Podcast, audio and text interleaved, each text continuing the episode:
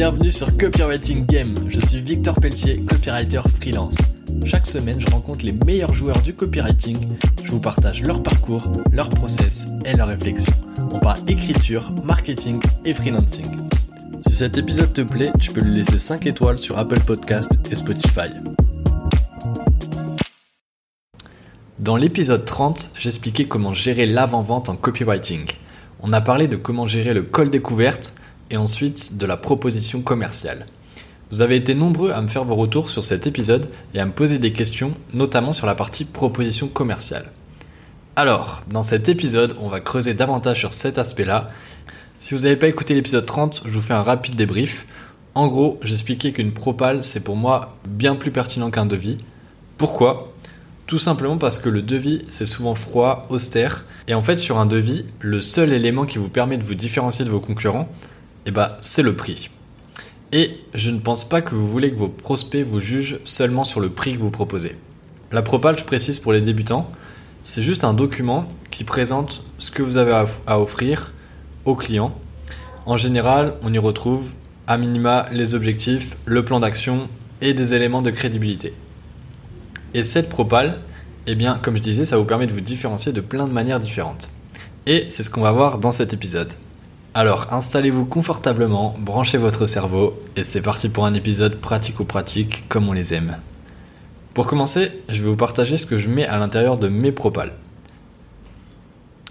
Il faut savoir que j'utilise quasiment le même modèle de propale depuis plus d'un an et ça m'a permis de faire la différence plus d'une fois lorsque j'étais mis en concurrence avec d'autres copywriters freelance. Tenez, rien que pour vous donner un exemple, depuis avril 2022, je travaille régulièrement avec une grande marque sportive que tout le monde connaît. Et la personne qui m'a recruté, elle m'a clairement dit que c'était ma proposition commerciale qui a fait pencher la balance de mon côté, par rapport à d'autres personnes qui avaient simplement envoyé un devis. Cette proposition commerciale, elle m'a pris environ 3 heures à construire. Ça peut paraître beaucoup, mais derrière, elle m'a permis de signer une mission à 2000 euros. Donc, j'ai largement rentabilisé ces 3 heures. Et en plus, comme ça s'est super bien passé, aujourd'hui, bah, je continue à travailler régulièrement avec ce client sur des missions similaires. Et bah, maintenant, le process, il est beaucoup plus simple je reçois un email qui me propose la mission. On s'appelle 15 minutes sur WhatsApp pour s'accorder sur le budget, sur le planning. Et suite à ça, j'envoie un simple devis. C'est comme ça que j'ai pu signer plus de 10 000 euros de mission avec le même client. Si je vous raconte ça, c'est pas pour me la raconter, mais c'est pour vous montrer qu'il faut voir la proposition commerciale comme un investissement. Parce que oui, ça prend beaucoup plus de temps à faire qu'un devis, mais c'est comme ça que vous vous différenciez de la masse. Revenons à notre propal. Donc, vous avez fait votre appel découverte, si vous ne savez pas comment faire, bah écoutez l'épisode 30. Vous avez fait votre appel découverte, vous connaissez le besoin de votre client. Maintenant, c'est l'heure de construire votre proposition commerciale. Déjà, premièrement, quel support pour construire sa propale? Honnêtement, il n'y a pas de réponse universelle, euh, ça dépend surtout de ce sur quoi vous êtes à l'aise. Certains ils vont le faire sur PDF, d'autres sur Notion, d'autres sur Google Slide. Perso, je présente toutes mes propales sur Google Slide je suis à l'aise avec l'outil et mes clients aussi, parce que c'est important que vos clients aussi soient à l'aise avec cet outil-là. Par exemple, s'ils connaissent pas Notion, bah, faudrait peut-être leur faire un petit onboarding avec un petit Loom pour leur expliquer, pour leur faciliter le travail. D'ailleurs, c'est vraiment ce que je recommande. Choisissez un outil que vous maîtrisez et qui idéalement vos clients connaissent. Ensuite, deuxièmement, que mettons à l'intérieur de cette propale? Moi, je vais vous dire les éléments que je mets dans ma proposition commerciale. Après, chacun fait un peu à sa sauce. Mais pour moi, c'est les éléments qui font que c'est une bonne proposition commerciale, une proposition commerciale en béton. Déjà, il faut mettre au début les challenges de votre client. Donc, euh, les, obstacles, les défis qu'il va rencontrer pour atteindre son objectif. Ensuite, il faut mettre bah, son objectif. Ensuite, le plan d'action que vous lui proposez pour atteindre cet objectif. Donc, ça va être le mécanisme, si vous voulez, le, le véhicule qui va permettre d'aller jusqu'à cet objectif-là, de lui faire passer d'un point A à un point B. Là, une fois que vous avez exposé le plan d'action, c'est le moment de mettre en avant des éléments de crédibilité. Donc ça peut être des témoignages, des recommandations, des études de cas.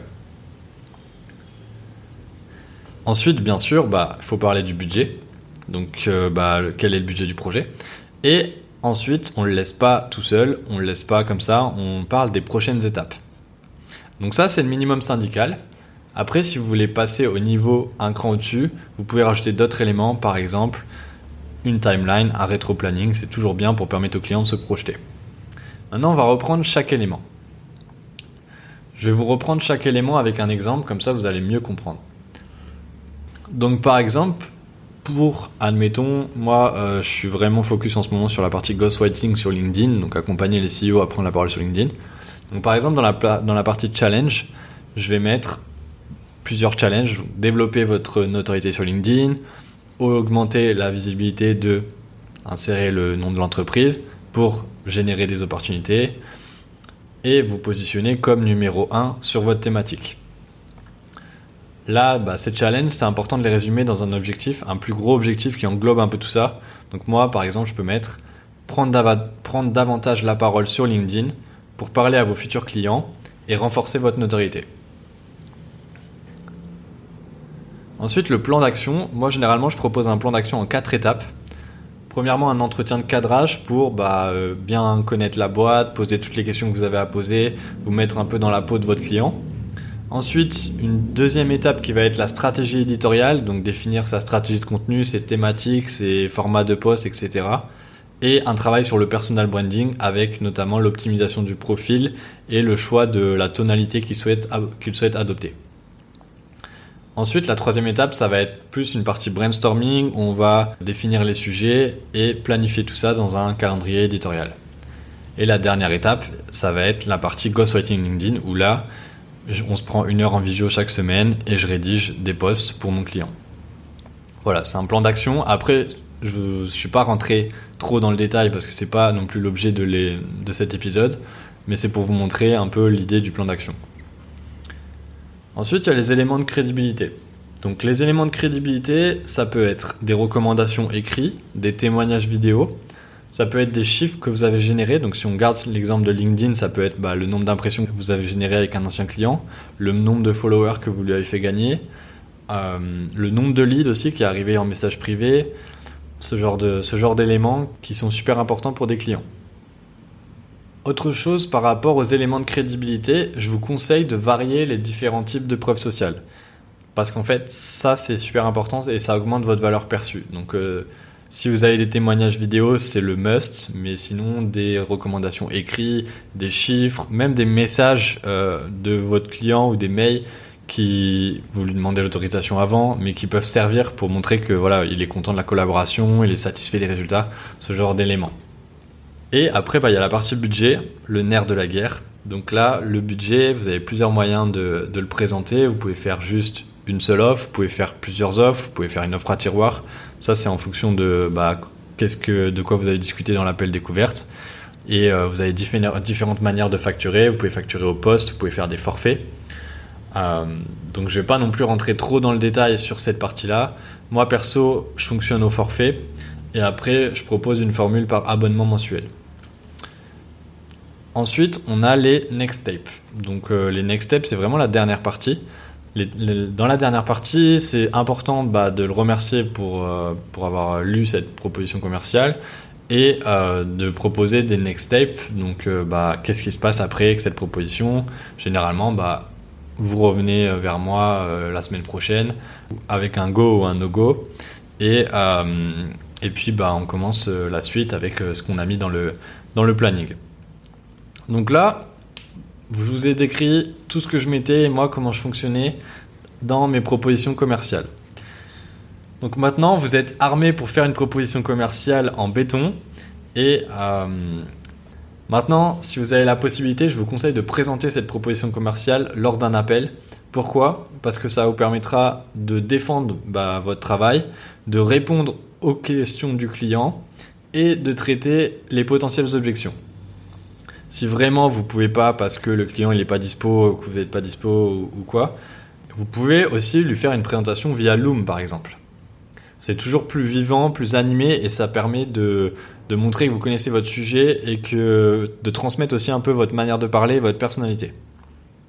Autre chose par rapport euh, à la proposition commerciale, donc il y a évidemment tout le contenu, le fond qui est hyper important, mais il y a la forme aussi. Donc ne négligez pas le visuel parce que c'est hyper important pour vraiment montrer que vous êtes un professionnel. Donc moi personnellement j'aime bien adopter la charte graphique du client. Euh, déjà parce que j'ai pas vraiment de charte graphique et ensuite parce que comme ça il voit que je me suis immergé dans son univers Et en plus, je trouve ça bien qu'il soit face à un univers graphique qu'il connaît, qui lui est familier. Ça crée un climat un peu de, de, de réassurance. Et dernière petite astuce, j'aime bien mettre ma tête ou mon nom à côté du logo de son entreprise. Comme ça, je trouve ça envoie un message visuel qu'on se projette déjà dans la collaboration ensemble. Bon, ça, c'est peut-être moi qui est bizarre, mais j'ai l'impression que ça peut ajouter un, un truc en plus. Voilà, j'espère que cet épisode vous a plu. Pour me soutenir, vous pouvez laisser 5 étoiles sur Apple Podcast avec un avis. Et si vous n'avez pas Apple Podcast, vous pouvez laisser 5 étoiles sur Spotify également. Ça prend 10 secondes et ça m'aide beaucoup. Si jamais vous voulez mon avis sur vos propositions commerciales, j'ai ouvert un calendrier que vous pouvez retrouver en description pour vous offrir la possibilité qu'on passe une heure ensemble et dans cette heure, je peux relire votre proposition commerciale et vous donner mon feedback pour l'améliorer. J'ai mis un tarif de 50 euros et j'ai ouvert seulement 5 créneaux pour tester cette offre. Je ne sais pas du tout si je le referai, mais je suis sûr de deux choses. De 1, si je le refais, j'augmenterai forcément le prix. Et de 2, si vous prenez un appel, je vais tout faire pour que vous ayez une proposition commerciale solide qui va vous permettre de rentabiliser minimum x 10 l'appel que vous aurez pris avec moi. Et en bonus, je vous partagerai un modèle de template que j'utilise pour toutes mes propales et qui m'a permis de générer des dizaines de milliers d'euros. Sur ce, je vous dis à bientôt. Merci d'avoir écouté cet épisode.